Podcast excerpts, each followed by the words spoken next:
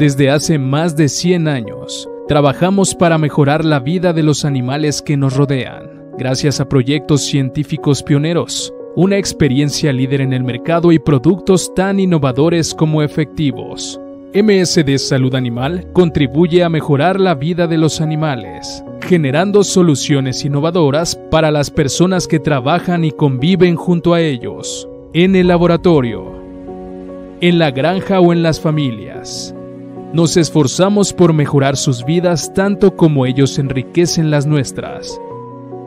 Nada de esto sería posible sin la pasión que sentimos por la salud animal. Para nosotros es más que una cultura, está en nuestro ADN.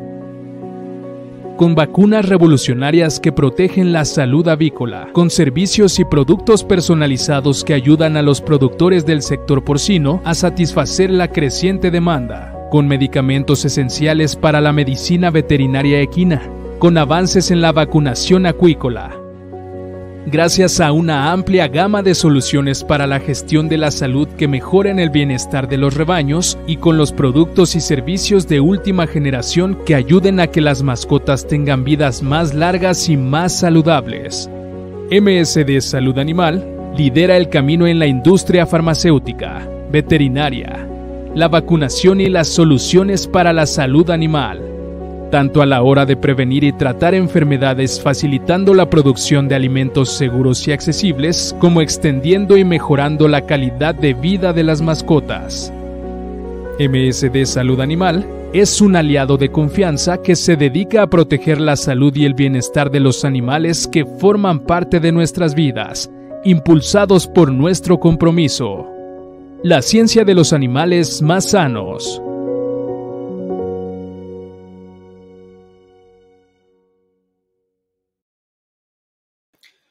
Muy buenas tardes a todos, en especialmente a nuestra comunidad de 333 México, que hoy estamos transmitiendo para ellos y nuestro agradecimiento a nuestro patrocinador MCD, que hoy nos da la posibilidad de llevar eh, este, esta entrevista junto a un, profesional destacado del sector para comentarles un poco sobre una enfermedad que tiene un alto impacto en la producción porcina Hoy vamos a estar hablando de, ileitis y su impacto dentro de las granjas y para hablar de ella hemos invitado al doctor Guillermo Bernal de MCD Salud Animal.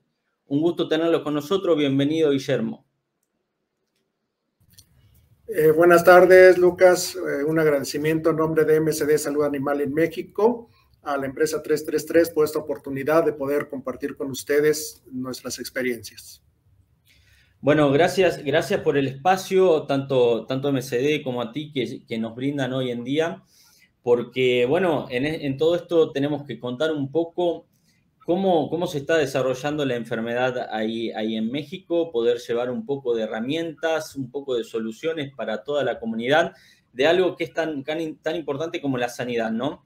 En este caso. Y, justamente la idea es que vayamos haciéndole una serie de, preguntas, doctor, si usted nos permite, y que podamos ir contando desde el principio hasta el fin que cómo, los productores pueden adquirir soluciones para, para, paliar esta enfermedad. ¿no?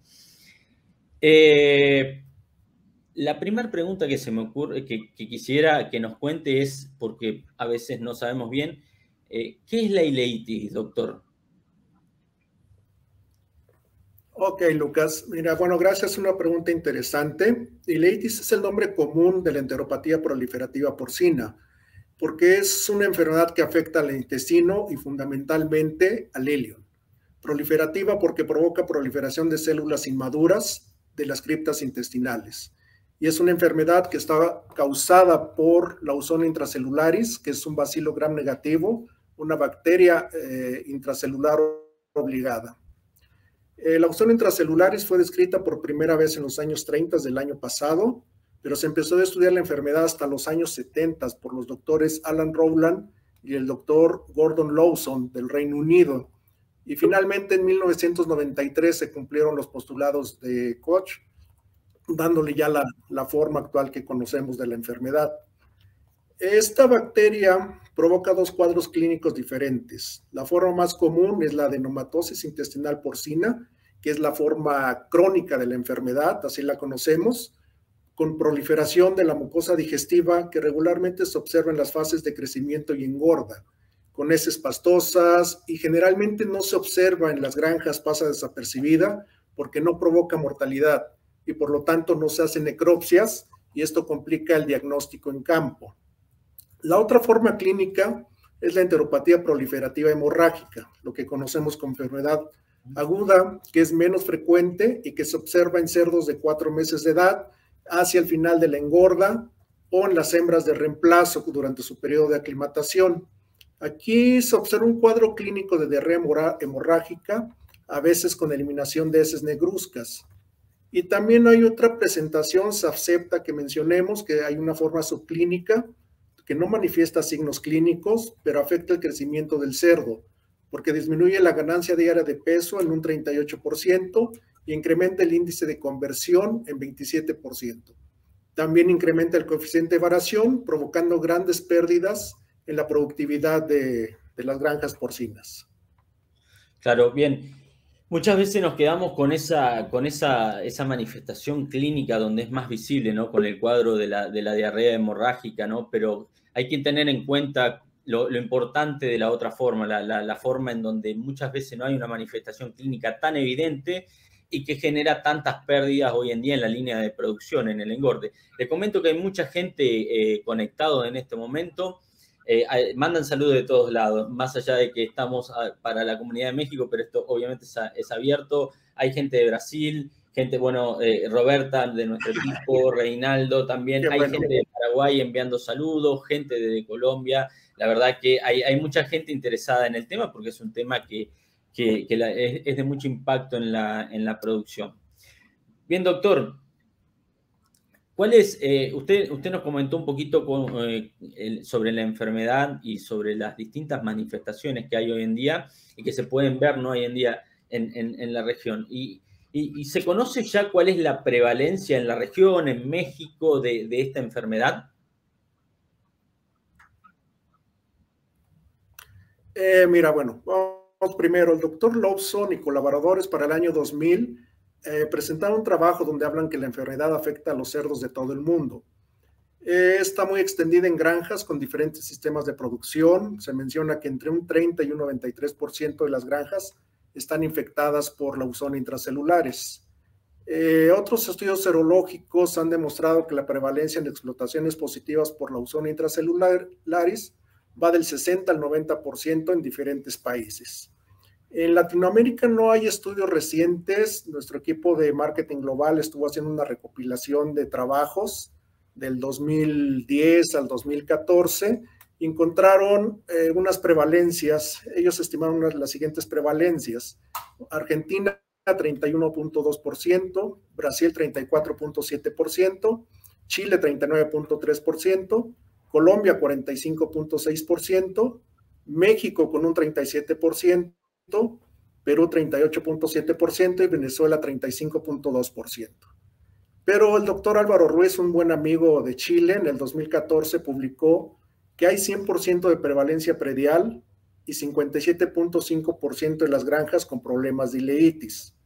Y en un trabajo en México del 2016, que fue realizado por la doctora Ochoa y colaboradores, encontraron que la forma de presentación subclínica de la usón intracelularis es la más común en las poblaciones animales de México. Y las seroprevalencias en cerdos de engorda encontraron mayores al 80%.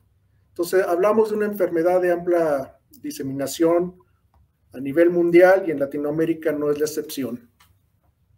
Claro, muchas veces creemos a lo mejor que no, lo tenemos y por lo visto ya, ya hay estudio avanzado y seguramente con el pasar del tiempo habrá cada vez más estudios que indiquen que la mayoría de las granjas están, están infectadas, ¿no? Con esto estamos hablando de prevalencia en México del 80% en, según en algunos estudios, eso es algo muy alto, ¿no es cierto?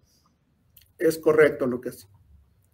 Claro, bien, bien, bien. Bueno, hay mucha gente enviándote saludos de Bolivia. Sé que Bolivia te, conocen eh, y, te, quieren. Noalí, Ríos acaba de enviarte saludos de ahí. Luis Achá también desde Bolivia que te envían saludos. Eh, doctor, con esta alta prevalencia que, tenemos, eh, ¿se puede estimar un, costo de pérdidas que genera este tipo de, enfermedad dentro de las granjas? Para que al productor le sirva decir, a ver, pongo énfasis, porque como no le estoy viendo, a veces creemos que no nos pierde, ¿no? Pongo énfasis en hacer estudios sobre, sobre esta enfermedad en mi granja. Sí, es correcto y es interesante. Eh, vamos a hablar que es una enfermedad muy importante, en primer lugar por su amplia difusión con presencia en la mayor parte de las granjas del mundo, como lo acabamos de mencionar, inclusive en granjas de alto estatus sanitario que son libres de otras enfermedades. eso es interesante empresas de alta salud de México observamos que tienen este problema. Países como Brasil, Chile, que son negativos a PIRS, a entre otras enfermedades, eh, son severamente afectados por la ozona intracelularis. La otra cuestión es que teniendo en cuenta que el alimento es el costo principal de la producción porcina, cualquier factor que afecte el aprovechamiento en el alimento va a incidir negativamente en la rentabilidad de las empresas porcinas. También es muy importante porque exige el uso de tratamientos con antibióticos y esto se ha estado haciendo por mucho tiempo. Y esto va a incrementar el costo de medicación y por ende el costo de producción de cada kilogramo de cerdo. Ya en estudios más profundos en Estados Unidos, el doctor Deral Holcomb estimó que las pérdidas de productividad causadas por ileitis en la fase de engorda tienen un rango entre 5.98 y 17.34 dólares por cerdo comercializado. Esto es muy impactante. Fueron estudios realizados eh, de manera controlada en muchas universidades de Estados Unidos y doctor Holcomb encontró este rango tan amplio ¿no? de, de afectación por la ozona intracelularis. Otro dato importante es que reduce el consumo de alimento porque va a reducir la ganancia diaria de peso en un 38% y se incrementa la conversión de alimento en un 27%. Además de que se incrementa el coeficiente de variación a la hora de la venta y esto nos va a llevar a mencionar la importancia económica de la ileitis, que va a ser que reduce el rendimiento anual, los kilogramos por cabeza, que nunca se va a poder recuperar reduce el valor total de los animales producidos y vendidos y va a incrementar la cantidad de, animales ligeros o desechos a, la venta, ¿no? Y esto nos lleva a un menor ingreso por venta de cerdos livianos o porque el lote completo está abajo de los kilos esperados, de acuerdo a la genética y la nutrición de cada empresa. Bien, el impacto es impresionante. Eh, hablamos de por lo menos 6 dólares. Eh, seguramente cada granja es, es, es distinto, ¿no? pero uh, siempre es un mundo cada granja en este caso, pero estos, estos estudios que indican de un, impacto de 6 dólares al menos por cerdo, casi 6 dólares, es muchísimo, ¿no? En este caso, y creo que, vale la pena trabajar sobre, sobre la enfermedad. Ahora, para empezar a para trabajar, ¿cómo, ¿cómo, empezamos a, cómo la diagnosticamos, doctora, esta, esta enfermedad? Eh, ok, vamos a hablar de cuatro partes del diagnóstico. El primero es que se puede hacer diagnóstico post-mortem. Esto directamente lo podemos hacer en la granja a través de las necropsias que debemos hacer de manera rutinaria. Esto observando las lesiones macroscópicas eh, características desde el engrosamiento de la pared intestinal del ilion, diferenciar si es de tipo crónico o de tipo hemorrágico. De ahí podemos tomar muestras, enviarlas al laboratorio para hacer histopatología, que es lo más común en nuestros países. Si tienen la posibilidad alguna universidad de, nuestros países en Latinoamérica de trabajar con hematoxilina y osina, podemos mostrar la proliferación de células inmaduras o la tensión de plata que se ha utilizado generalmente en nuestros países para revelar la presencia de la ausonia intracelular. Más recientemente, bueno, podemos utilizar las pruebas de PCR para cuantificar la lausonia en heces se puede utilizar inmunohistoquímica, que es muy limitado en nuestros países, y también se puede hacer la identificación específica de anticuerpos monoclonales, también que no se hace en nuestros países, salvo creo que Brasil con el doctor Rafael Frandoloso. El segundo es que podemos hacer diagnóstico antemortem, ¿sí? Se puede hacer cultivo, aunque esto no se hace de rutina, esto solamente los laboratorios especializados lo hacen. Se puede hacer PCR para detectar las lausonias en las heces, podemos cuantificarlos, obtener CTs. Y después podemos utilizar las pruebas serológicas para la usonia intracelularis a través de anticuerpos fluorescentes, de inmunoperoxidasa o pruebas de ELISA. Por ejemplo, en México lo que más utilizamos en este tipo de diagnóstico eh, es el PCR semicuantitativo y la ELISA, ambas pruebas que mi compañero de trabajo, doctor Raúl García, logró desarrollar e implementar en un laboratorio del noroeste de México. Y la cuarta mención de diagnóstico que quiero hacer, perdón, la tercera, la tercera es el diagnóstico diferencial. Primero tenemos que entrar en el diagnóstico diferencial, obviamente con otras enfermedades que ocasionan problemas de diarrea, problemas de desgaste de los cerdos, como son la disentería porcina, la salmonelosis porcina, el coronavirus porcino, la bacteria E. coli, el circovirus porcino tipo 2, la fiebre porcina clásica, presente aún en varios países de Latinoamérica, y a veces problemas de manejo, como es la úlcera gástrica también. Tenemos que hacer el, diagnóstico diferencial. Y ahora sí, el cuarto diagnóstico que quiero mencionar, que el doctor Rafael Frandoloso nos está haciendo mucho énfasis en, todos los países de Latinoamérica, es que aprendamos eh, algunas técnicas o algunos datos que ya se han publicado como el del doctor Eric Borrow de la Universidad Estatal de Iowa, donde él encontró una correlación con los resultados de CTs que es muy impactante. Él habla que si el CT es menor a 20, está correlacionado con lesiones macroscópicas y enfermedad en los cerdos. Y si los CTs están mayores a 20 y menores a 30, esto está correlacionado con una infección subclínica, con un impacto económico eh, muy importante. Otros estudios son del doctor Kenneth Pedersen de la Universidad de Copenhague, donde él estableció que si el cerdo está excretando 5.292 logaritmos base 10, esto está correlacionado con lesiones macroscópicas de enteropatía proliferativa porcina. Son datos muy interesantes. Pero hay uno todavía adicional, que es la de las doctoras Alison Collins y de la doctora Elizabeth MacArthur, del Instituto de Agricultura de Australia, donde encontraron que las siguientes correlaciones. Si el cerdo está excretando 10 a las 6 lausonias por gramo de heces, ellas encontraron que hay una reducción de 15 gramos por día en la ganancia diaria de peso. Pero si el cerdo está excretando 10 a la 8 lausonias por gramo de heces, entonces hay una reducción de 131 gramos diarios en la ganancia diaria de peso. Estos últimos dos datos creo que son muy impactantes que tenemos que tener en cuenta en nuestras explotaciones porcinas para poder hacer esa correlación, ya sea de los CTs o ya sea de las, de las cargas bacterianas, para poderlo correlacionar contra el resultado de crecimiento en las explotaciones porcinas.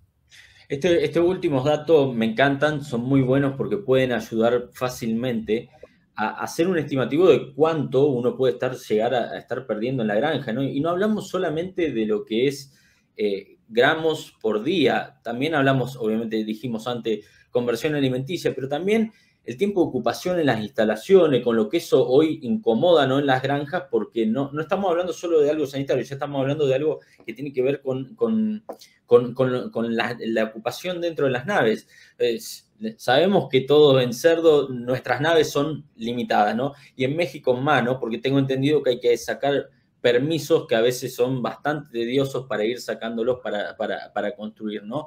Entonces, y hoy con una producción porcina que crece de manera abismal, cada vez es más importante ganar esos gramos de más por día que nos permiten eh, tener una nave con menos tiempo de ocupación, ¿no es cierto? Es correcto, estos datos son impactantes realmente cuando revisamos los, trabajos científicos y, y, los empezamos a comparar en México, ya cuando tuvimos la prueba semicuantitativa de PCR y podemos obtener los CTs, realmente fue impactante y sigue siendo impactante para nuestros clientes el poder ver lo que están dejando de ganar y el impacto tremendo en, en la productividad de los cerdos.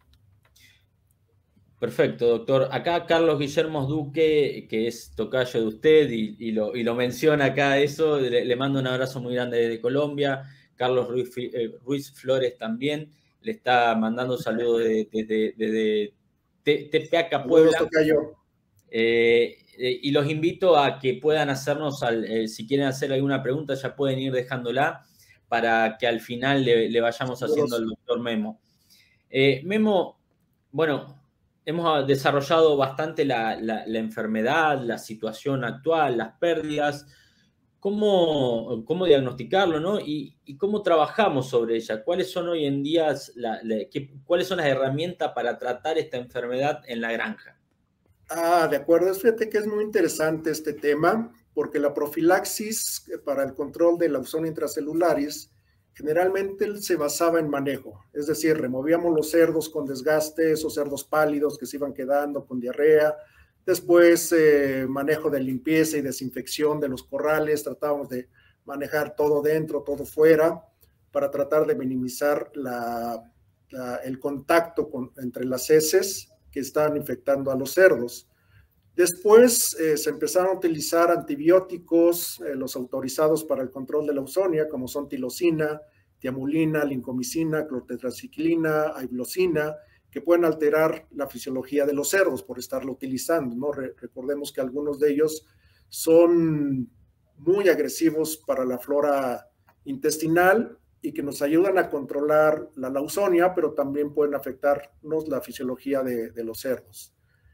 Y aparte, recordemos que los antibióticos son un tema que hay que reducir cada vez más en la producción porcina y debemos utilizarlos de manera racional, utilizando las dosis terapéuticas, respetar las restricciones de uso y también los periodos de retiro. Esto al menos las empresas o los países de Latinoamérica que exportan a mercados internacionales, especialmente los asiáticos y Brasil que ya empezó a exportar a, Europa, México exporta a Estados Unidos, Canadá y algunos otros países de asiáticos eh, como Corea, Japón, etcétera. Varias de nuestras regiones y compañías que exportan están acostumbrados a esto, ¿sí? a esas restricciones, donde es muy notorio que cuando retiramos el antibiótico por ahí de la semana 16 de edad, eh, empiezan los problemas de la ausonia en, en los corrales, ¿sí?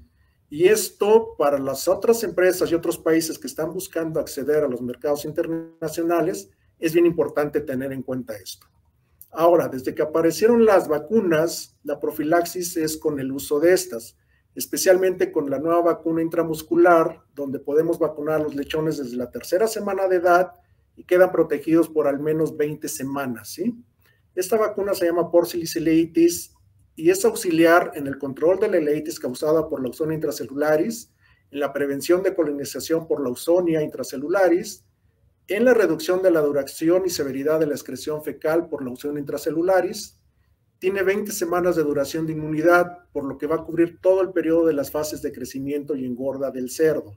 Y además podemos utilizarla también en la fase de aclimatación de los reemplazos para protegerlas durante su vida productiva, porque recordemos que la enteropatía proliferativa hemorrágica se presenta mucho en eh, estos cuadros clínicos, esta forma aguda, en las hembras de reemplazo y en granjas de alta salud lo, observamos. Entonces es muy importante esta cuestión. Además, esta vacuna por silicelitis es una bacterina, porque por lo que no se disemina, no va a ser necesario retirar los antibióticos del alimento o del agua de bebida y no se va a ver afectada por presencia de cloro o por presencia de sales minerales en el agua, ¿sí? Esas aguas duras que en ciertas regiones de México, de otras regiones de Latinoamérica, observamos. Esto nos lleva a que porcilicilitis es una alternativa sustentable porque permite reducir el uso de los antibióticos. Esto nos va a ayudar en la reducción de las resistencias bacterianas Vamos a apoyar el One Health, ¿sí? evitar que las bacterias generen resistencia hacia los antibióticos. Vamos a disminuir los costos de medicación. Vamos a eliminar el enmascaramiento de la leitis, que es lo que hacíamos tradicionalmente con los antibióticos, retrasar únicamente la aparición de los signos clínicos en, en los corrales. ¿sí? Va a bajar la cantidad de residuos de antibióticos en la carne, lo que nos lleva a una producción más limpia, Además, vamos a contribuir al bienestar animal mejorando la salud intestinal de los cerdos, permitiendo un mejor aprovechamiento de los nutrientes para que los cerdos tengan un desempeño óptimo de crecimiento. Todo esto podemos lograr a través de la profilaxis con el uso de la vacuna intramuscular. Excelente, doctor, excelente eh, eh, explicando las herramientas y sobre todo en este concepto de One Health, ¿no? En donde, donde hacia dónde hacia dónde va la salud en la, producción porcina, ¿no? Una visión mucho más integrada y que tiene que ver también con, la inclusión del todo. Eh, voy a pasar a hacerle unas, unas preguntitas, ya llevamos bastante tiempo, pero vamos a tomarnos el tiempo para hacer algunas preguntas que surgieron acá. Luis Fernando Engel, Engelman pregunta, ¿El PCR puede salir negativo y la granja positiva a la Ausonia? Sí, es correcto, depende de la edad de monitoreo y depende si estás utilizando medicación contra digestivos. Mientras estés utilizando la medicación, la leusonia va a estar controlada, por lo tanto el PCR que busca antígeno te va a salir negativo. Pero si quitas la medicación, probablemente el PCR te va a salir positivo. Lo que hacemos en México es trabajar las dos pruebas, el PCR y la, ELISA. Sobre todo en poblaciones no vacunadas es de mucha utilidad la ELISA, porque la ELISA nos va a decir si el cerdo estuvo en contacto con el antígeno de campo. Entonces puede ser que nos salga eh, PCR negativo y ELISA positivo.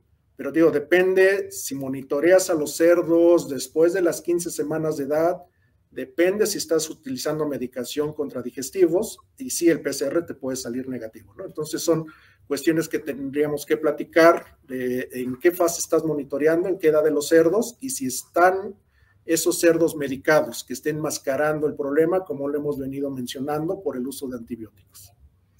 Muy, muy importante siempre tener todos estos detalles que parecen pequeños, que son tan importantes, sobre todo a la hora del diagnóstico, porque antes hablamos de, de las distintas eh, herramientas para diagnosticar, pero claro, eh, cada una tiene su, motivo ¿no? de, ser y por qué tener tantas en todas ellas.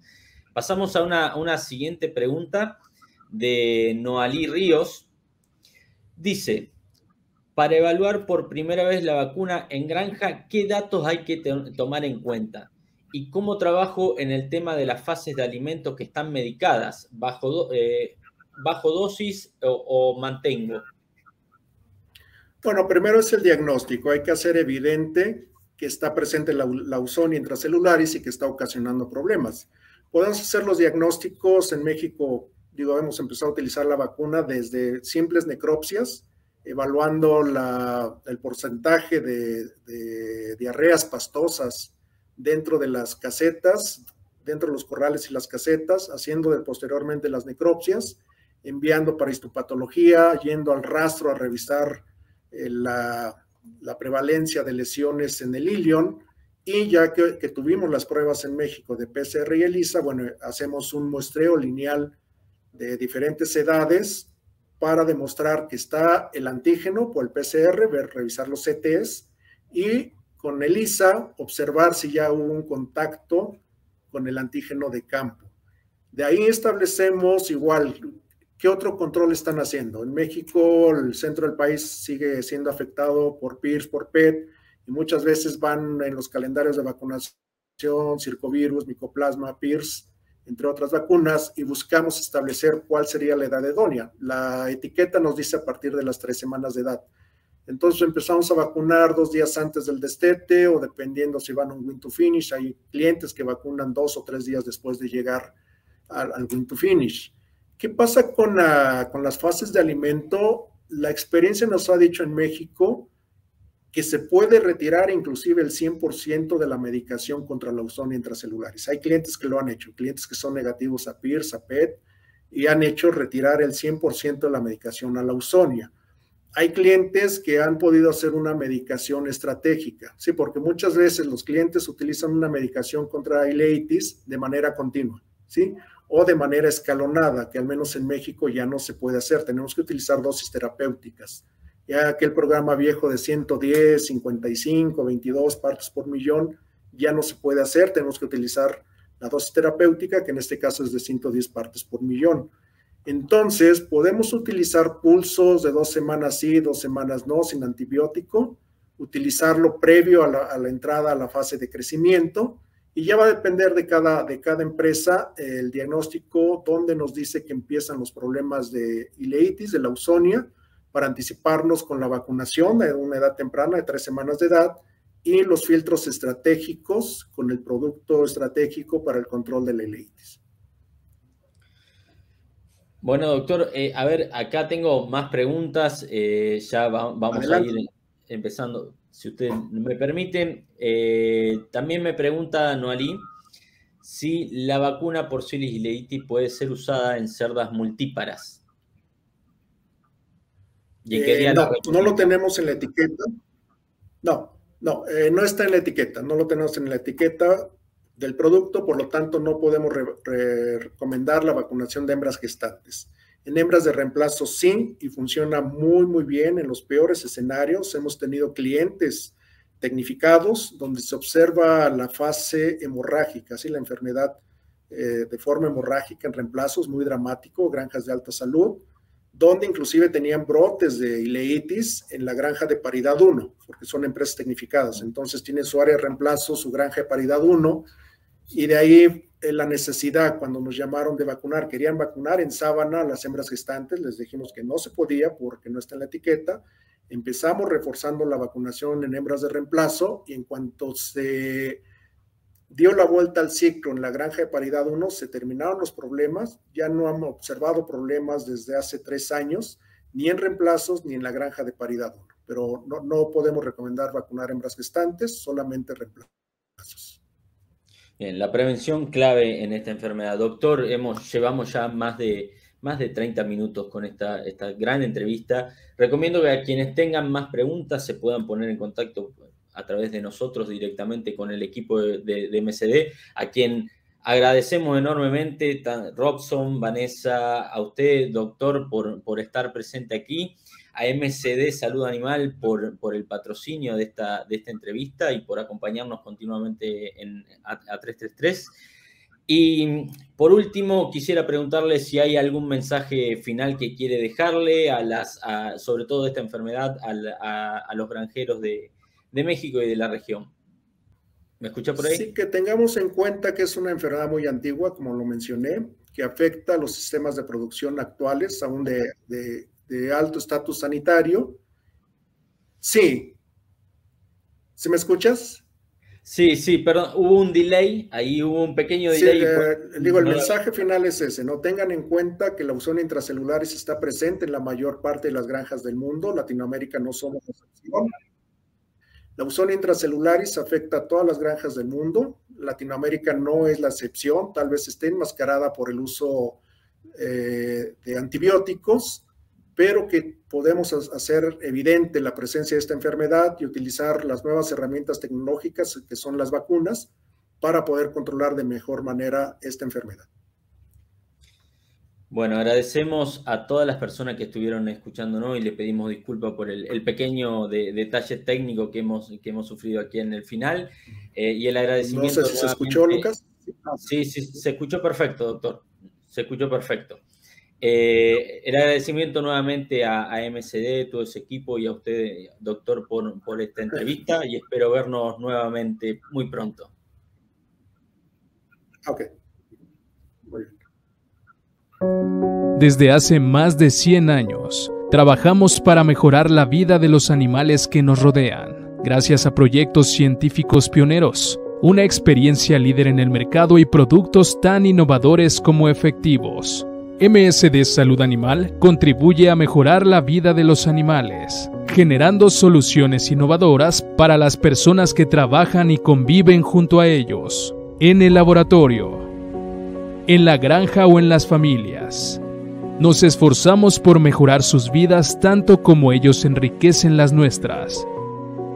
Nada de esto sería posible sin la pasión que sentimos por la salud animal. Para nosotros es más que una cultura, está en nuestro ADN.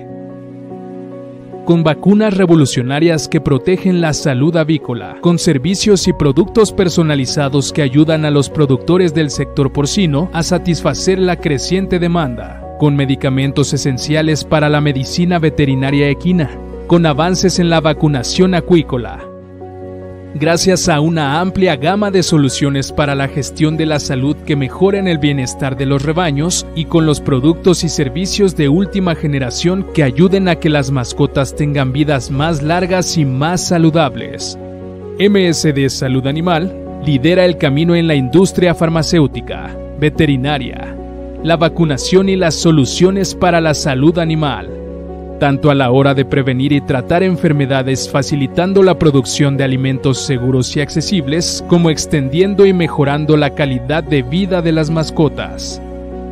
MSD Salud Animal es un aliado de confianza que se dedica a proteger la salud y el bienestar de los animales que forman parte de nuestras vidas, impulsados por nuestro compromiso. La ciencia de los animales más sanos.